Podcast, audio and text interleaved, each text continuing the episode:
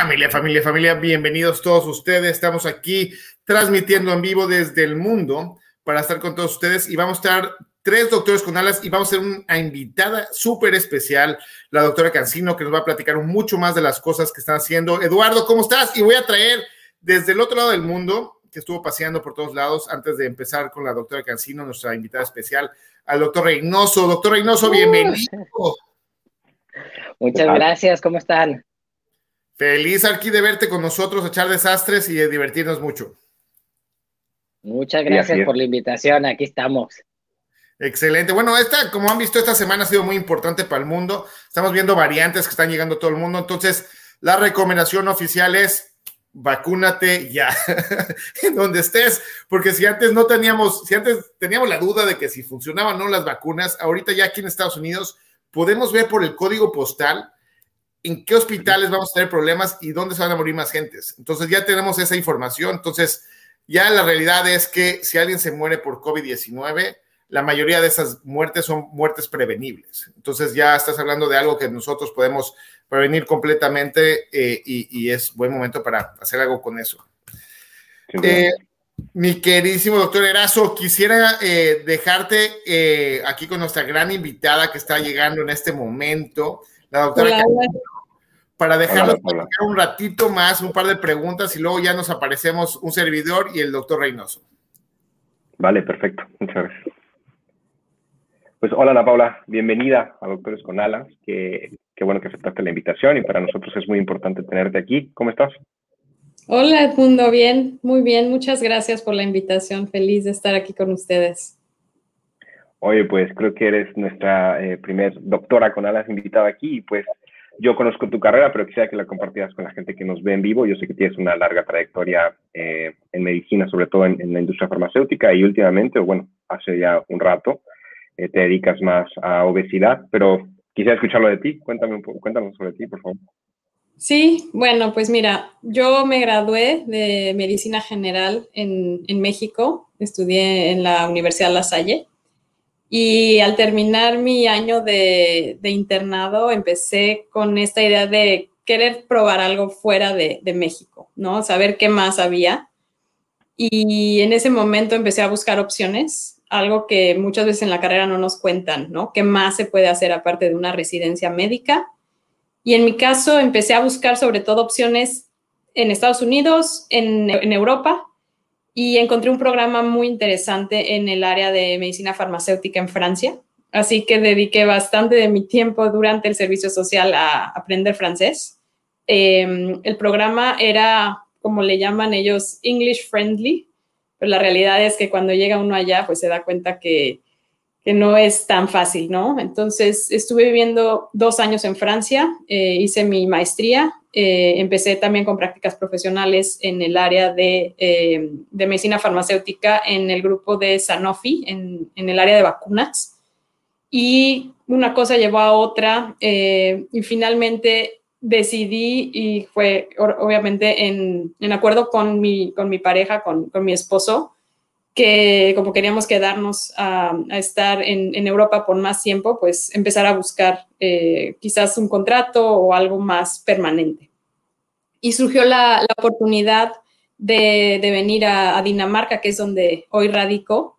Llevo aquí siete años. Eh, me contrató una, una, empresa danesa que se llama Novo Nordisk y trabajo como, como especialista médico eh, eh, en, en, el área de desarrollo de productos para el tratamiento de obesidad. Entonces, como dices, los últimos años han sido sobre todo dedicados a yo especializarme un poco en, cuestión de, obesidad, de, de, cuáles son las nuevas tendencias en cuestión de, de tratamiento, de, también ver de una forma diferente esto que muchas veces se ha considerado como una, una condición, un estilo de vida eh, que el paciente es responsable de y cambiando un poco la perspectiva a decir hay, hay más eh, cosas por hacer y, sobre todo la, la, oportunidad de desarrollar fármacos para, para, el tratamiento. Así que hoy a eso me dedico. Eh, estoy como, como directora médica eh, que, que, tengo encargada, pues son 15 países en Europa y trabajo mucho con,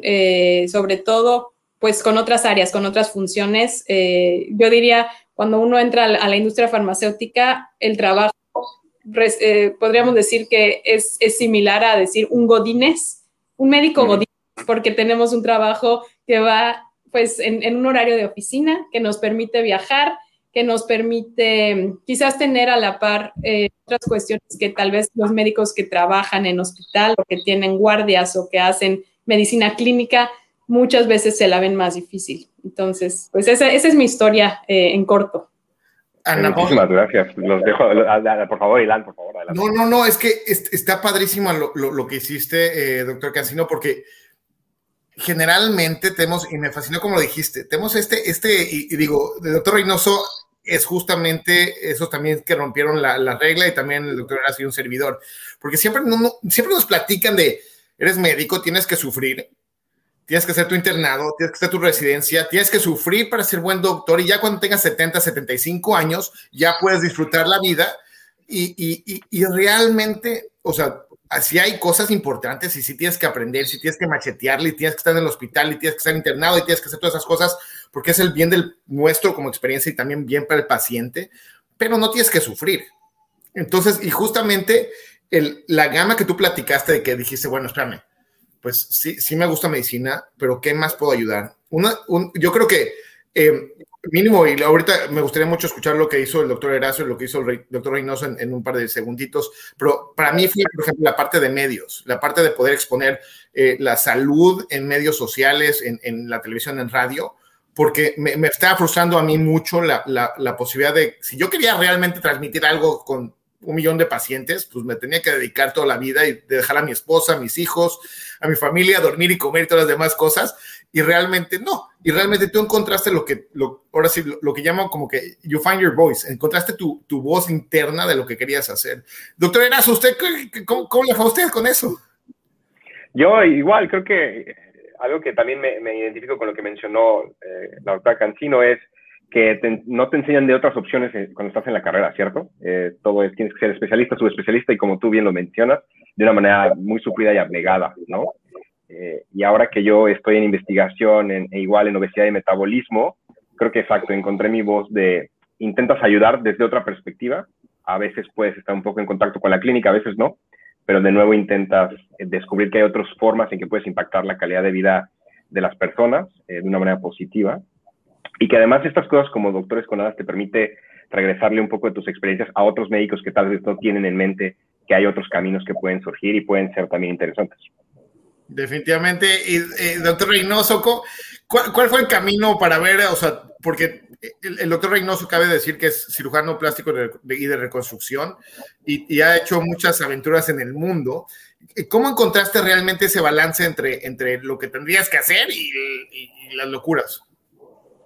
Todavía para muchos de mis colegas resulta como un poquitito increíble el hecho de que yo pueda estar como mm, campechaneando o manejando el poder tener mi práctica privada y poder seguir viajando y obteniendo experiencias de todo el mundo. Y antes de poder a lo mejor contar un poquitito más de mí, yo lo primero que quisiera hacer es para Napao, muchas felicidades, de verdad es de que una de las principales cosas que a mí me encanta de ver de, de, estos proyectos es el que podamos abrir la mente de todos nosotros, que yo desde un principio les decía cuando estábamos en la carrera, y digo, oye, es que tenemos que tener un plan B, un plan C, un plan D en el dado caso de que no podamos entrar a una especialidad o no, porque todos creemos que vamos a entrar a la especialidad, incluyome, que entré en la segunda oportunidad. Y de ahí se te cierra el mundo, ¿no? Y dices, es que si no es esto, entonces voy a tener que trabajar en una farmacia de similares y no hay ninguna otra opción, porque no nos enseñan las diferentes opciones opciones que existen, ¿no?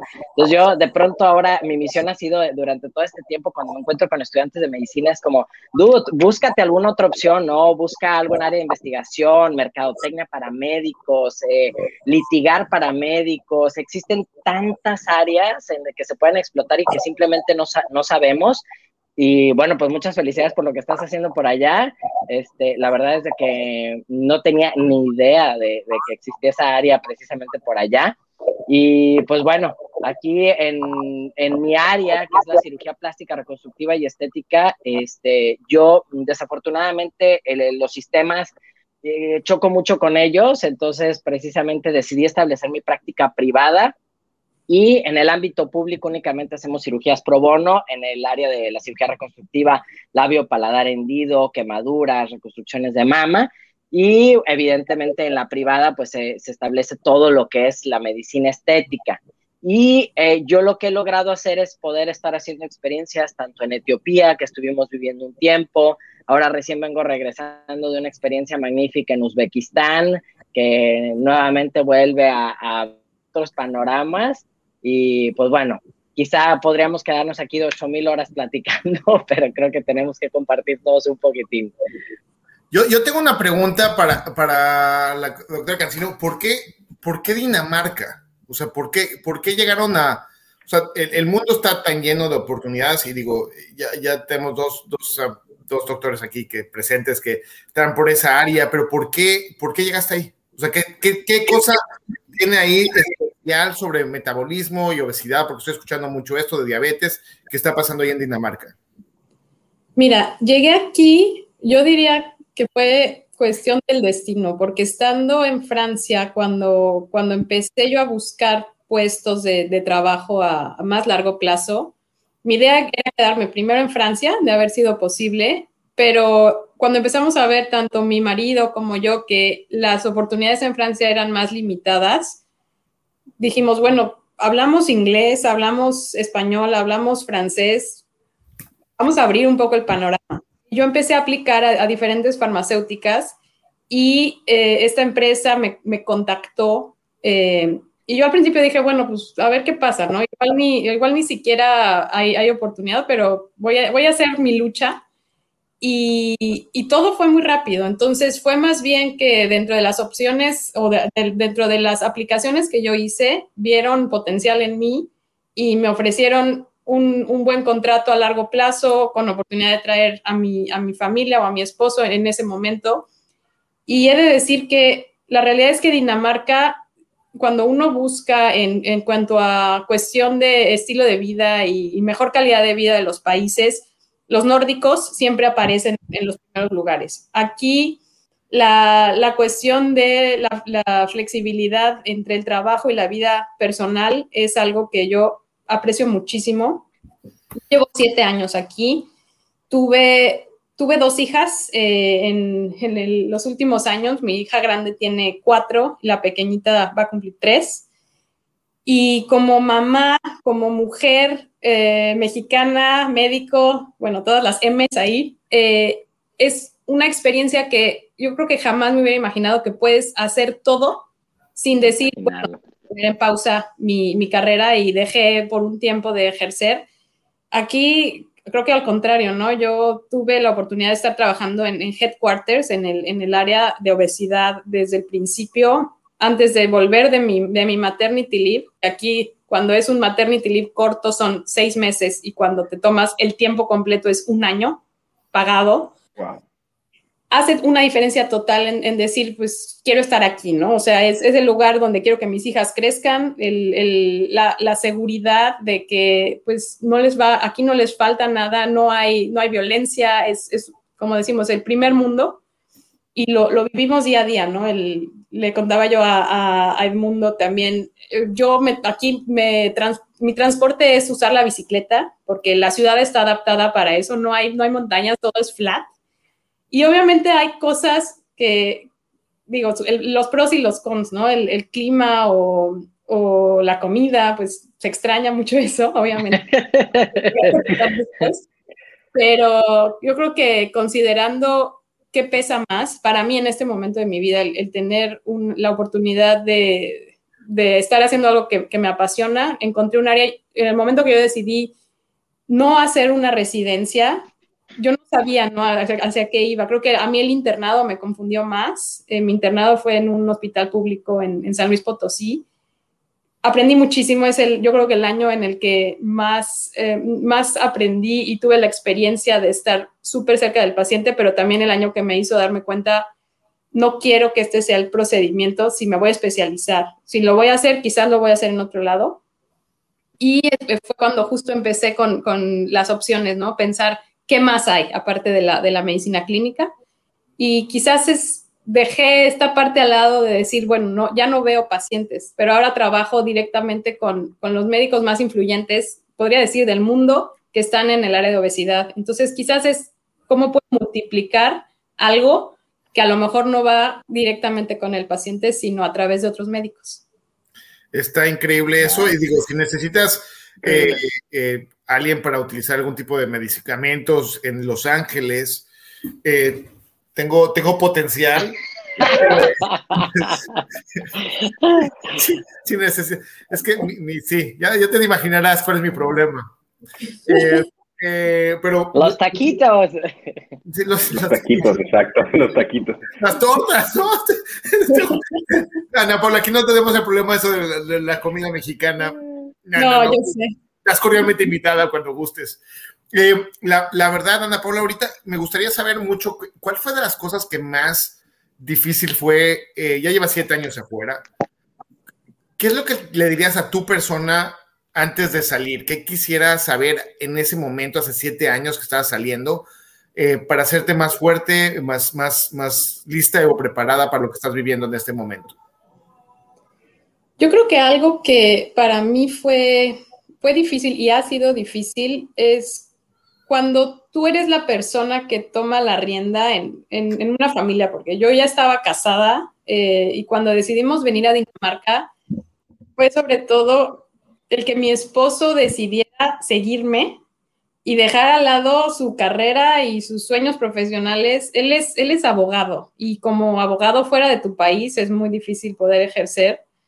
Em, entonces, para mí, creo que sería importante como pareja, ya sea que el hombre o la mujer liderean, saber que la otra persona también tiene esta, esta perspectiva de decir, voy a reinventarme, lo voy a tratar de hacer, porque si no tienes el apoyo, o como él se llama a sí mismo, tu porrista atrás, que te esté echando ganas, que te esté diciendo si puedes, yo creo que no, no hubiera estado donde estoy hoy. Y, creo que para muchas parejas, no sé si ustedes igual tienen a, su novia, su esposa, su, su contraparte, digamos, eh, el siempre considerar cuál, cuál va a ser la, la, experiencia de esa otra persona, que muchas veces pudiera también eh, ser algo que haga decidir quizás tener que regresar o, cambiar un poco la perspectiva de cómo hacerlo, considerando como, como un equipo a, a esa familia. Eh, muchísimas gracias. Eh, ahorita ya estamos llegando a la parte final y, me gustaría mucho saber, eh, digo, pasarle el micrófono a, Eduardo y, al doctor Reynoso si tiene alguna, algo más para platicar ahorita que tenemos el, gusto de tener a la doctora Cancino aquí con nosotros para ver si hay alguna otra pregunta y si no, ya tenemos... Sí, el doctor Reynoso. Adelante, el doctor Reynoso. Adelante. Yo quiero preguntarle a Ana Paula, mencionó por ahí de que eh, la empresa farmacéutica en Dinamarca, tú dices, ellos vieron potencial en mí. ¿Crees tú que ellos vieron más potencial del que tú misma estabas viendo en ti?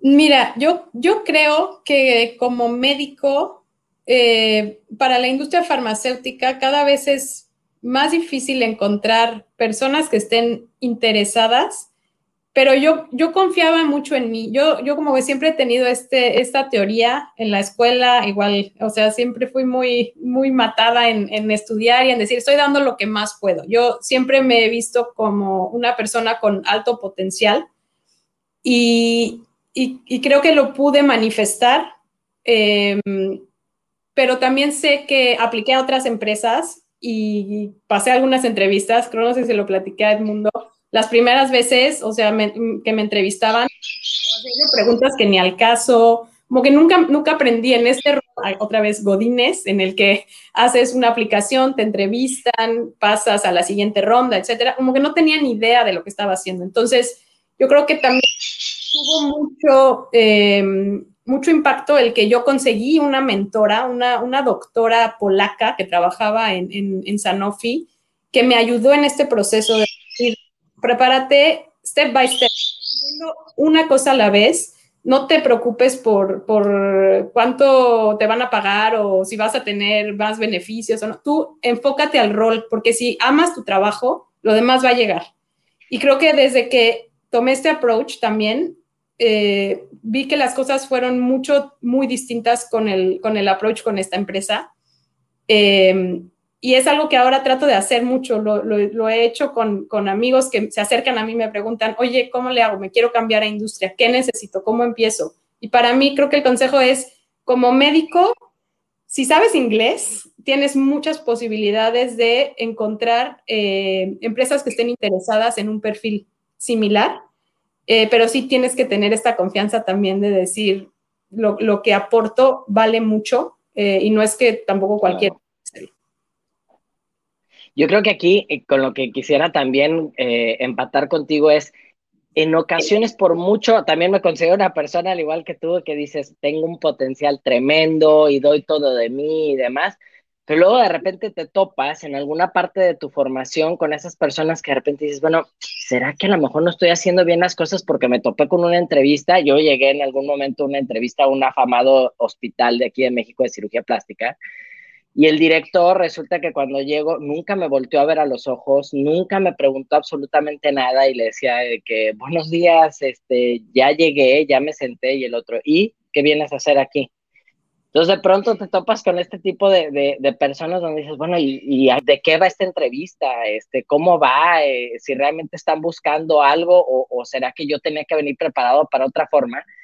Y a mí me llegó a pasar también muy similar que de pronto cuando salía de México y me topaba, por ejemplo, en mi formación en China, en Turquía, en Dubái, en Brasil, en Perú, a donde llegaba, las personas con las que llegaba, los directores de los servicios me decían como, Luis, ¿por qué no te quedas aquí? Te invitamos a que te vengas a trabajar y demás. Y yo, yo, qué raro, en México nadie me hace este tipo de ofertas y resulta que me voy a otras partes del mundo y en cualquier otro lado las cosas fluyen y ven un potencial que a lo mejor acá se estaba opacando un poquitito y es cuando empiezas a entender un poquitito esa teoría del cangrejo en México.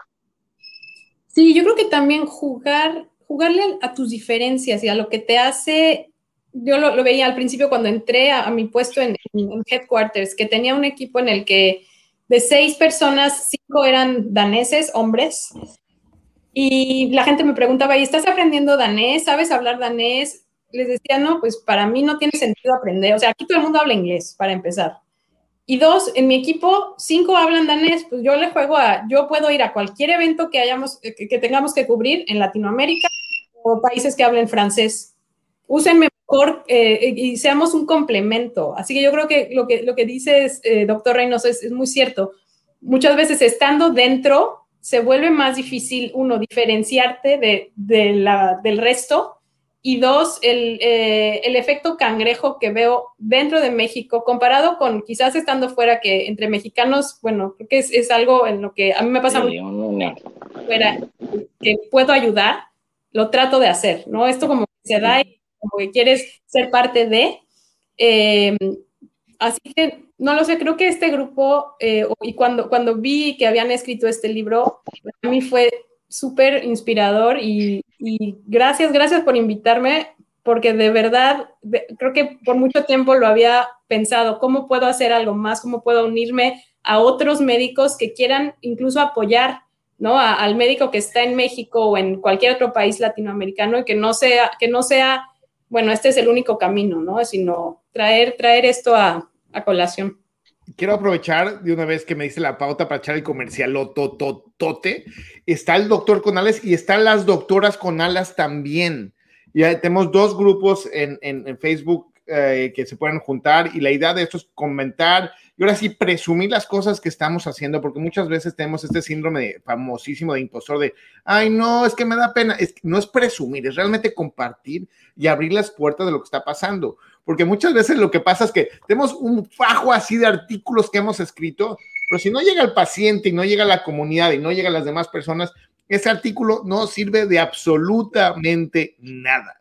Entonces, eh, lo que está diciendo completamente, eh, Ana Paula, estamos aquí completamente para crear conversaciones y para invitar a la gente a volar y parte a volar con alas con nosotros, porque parte de esto es justamente eso lo que estás viendo tú y lo que yo vi, y lo que el doctor Reynoso vio, y lo que el mundo vio. O sea, todos nosotros hemos visto esa parte de, Dios mío, el mundo es mucho más grande que mi burbuja.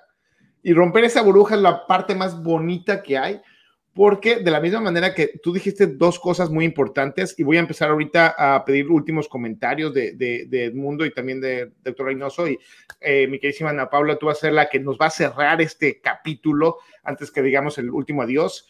Eh, es que hablaste de mentores, hablaste de gente que te abrió la puerta y muy importante, no hablaste de uno o dos, hablaste de yo lo busqué y encontré a alguien que me, que me llamó y hice clic eso yo creo que es algo muy importante que, mínimo en, lo que he visto de mi carrera ha sido muy importante y también muy importante saber de que los mentores son como, como una relación. Si no funciona, hay que decirle adiós rápido, cortarle las alas y despedirnos. Siguiente, gracias. Muy padre, muy bien, aprendimos lo que sea. Siguiente. Eh, eh, si quieres, eh, mi querido doctor Reynoso, quiero empezar contigo las últimas palabras, unos dos minutitos, minutito, para platicarnos, si quieres, de, qué, dónde tostados estuviste, qué aprendiste, qué locuras hiciste, y luego ya pasamos con el mundo y cerramos con Ana Paula. Bueno, pues yo creo que de las principales lecciones que tuve en Etiopía, ahorita tomando un poquitito de la mano ese comentario acerca de los mentores, tuve un grandísimo mentor, un grandísimo maestro, este, a quien le agradezco muchísimo que haya confiado en mí y me haya llamado para que pudiera estar en Etiopía después de que lo busqué a más no poder. Y precisamente eh, de mis más grandes lecciones es que yo iba eh, a Etiopía este, dispuesto a dar toda mi vida por completo a lo que era la cirugía plástica reconstructiva Llegué, me metí, aprendí el amárico, eran clases eh, dos, tres veces a la semana para aprender el idioma, se me dan, inclusive como seguramente a muchos de ustedes también cuando abrimos un poquitito el chip.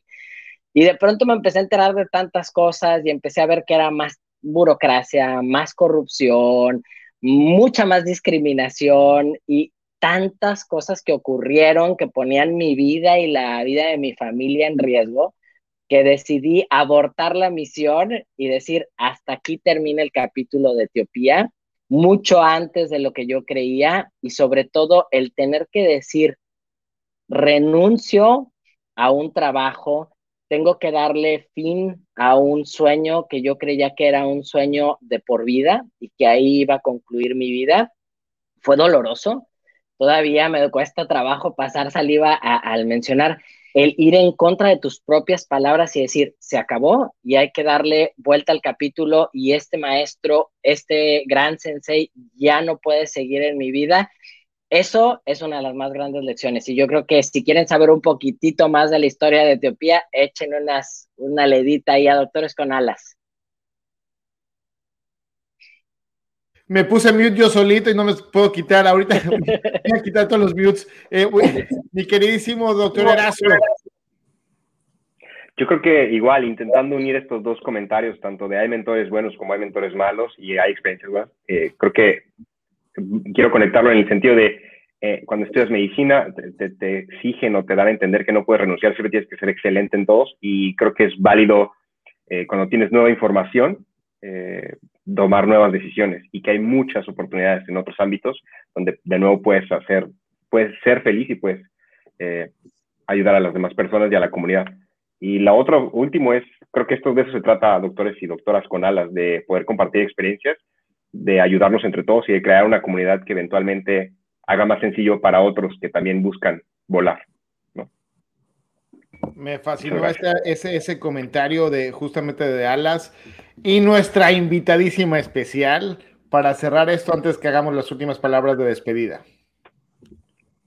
Para mí yo creo que la clave está en pensar, primero que nada, somos, somos médicos y hay una pasión por, por ayudar al prójimo, ¿no? Al, al paciente que tenemos enfrente pero igual a, los colegas, a, los que están en necesidad.